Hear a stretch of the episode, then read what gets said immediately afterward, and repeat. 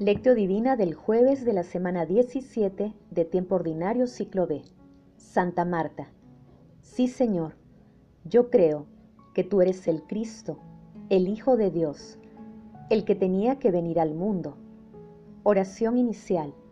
Santo Espíritu de Dios, amor del Padre y del Hijo, ilumínanos con tus dones para que podamos comprender los tesoros de la sabiduría que Jesús nos quiere revelar en este día Otórganos la gracia para meditar los misterios de la palabra y revélanos sus más íntimos secretos.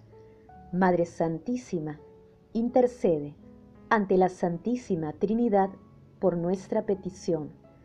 Ave María Purísima, sin pecado concebida. Paso 1. Lectura. Lectura del Santo Evangelio según San Lucas, capítulo 10, versículos del 38 al 42. En aquel tiempo entró Jesús en un pueblo, y una mujer llamada Marta lo recibió en su casa.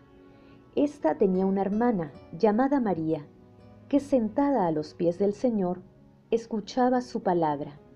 En cambio Marta estaba atareada con todo el trabajo de la casa, hasta que se paró y dijo, Señor, ¿No te importa que mi hermana me haya dejado sola con el servicio?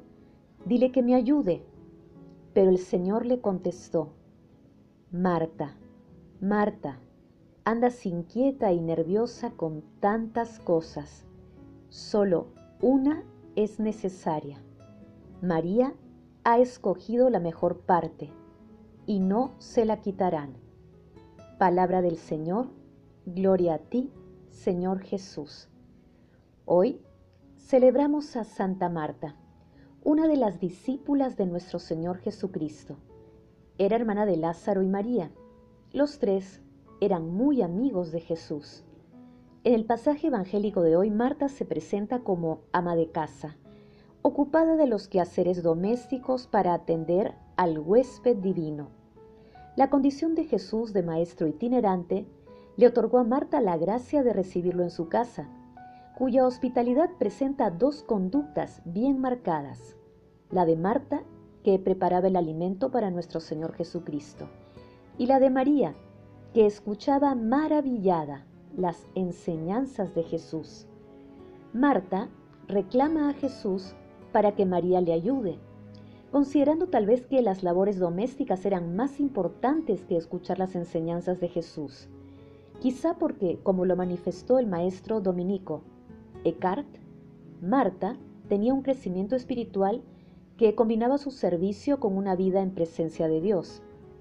Es una interpretación que tiene un asidero realista en el Evangelio de San Juan, que reajusta la imagen de una Marta entregada al activismo. Esto sucedió en la conversación entre Marta y Jesús antes de que Jesús resucite a Lázaro, lo que ocurrió antes de la visita de Jesús a la casa de Marta. En dicho diálogo, ubicado en Juan capítulo 11, versículos del 21 al 27, en la parte final del mismo Jesús le dice a Marta, Yo soy la resurrección y la vida.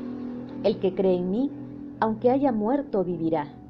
Y el que está vivo y cree en mí no morirá para siempre. ¿Crees esto?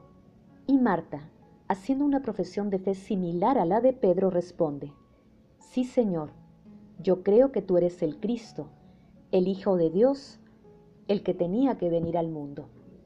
En medio de nuestras actividades cotidianas, busquemos espacios de encuentro sereno y contemplativo con nuestro Señor Jesucristo, para ser sus fieles discípulos entre nuestros hermanos, creando puentes de fraternidad y unidad. Paso 2. Meditación. Queridos hermanos, ¿Cuál es el mensaje que Jesús nos transmite a través de su palabra? Celebremos a Santa Marta, quien con su profesión de fe y entrega al servicio nos da un ejemplo de seguimiento a nuestro Señor Jesucristo. Hagámoslo alrededor del tema central de hoy, la hospitalidad, que específicamente significa tener a Jesús como huésped de nuestros corazones. Las dos actitudes, la de María y de Marta, son complementarias en la misión de llevar el amor y la misericordia de Dios, son necesarias ambas actitudes, la de escuchar la palabra y la de cumplirla en íntima comunión con Dios. Ambas son necesidades reales, vitales, para la acción misionera de las comunidades y de todos nosotros en nuestra existencia cotidiana. De esta manera Jesús nos enseña que debemos vivir una profunda unión entre la vida contemplativa y activa. Hermanos, a la luz de la palabra, respondamos de corazón. En nuestra vida otorgamos tiempo a la contemplación de Dios y a la acción. Nos esforzamos para escuchar la palabra de manera profunda. Que las respuestas a estas preguntas nos permitan complementar la escucha y o la lectura de la palabra con la acción inspirada por el Espíritu Santo. Jesús nos ama. Paso 3. Oración. Dios Todopoderoso y Eterno, tu Hijo se dignó hospedarse en la casa de Santa Marta. Concédenos por su intercesión que sirviendo fielmente a Cristo nuestros hermanos, merezcamos ser recibidos por ti en la morada celestial. Amado Jesús, Santo de los santos, que te dignaste encarnarte por nosotros y a ser alimentado por quienes tú mismo enriqueciste, Otórganos la gracia de complementar siempre la escucha y lectura de tu palabra con las obras de misericordia que nos inspire siempre tu Santo Espíritu.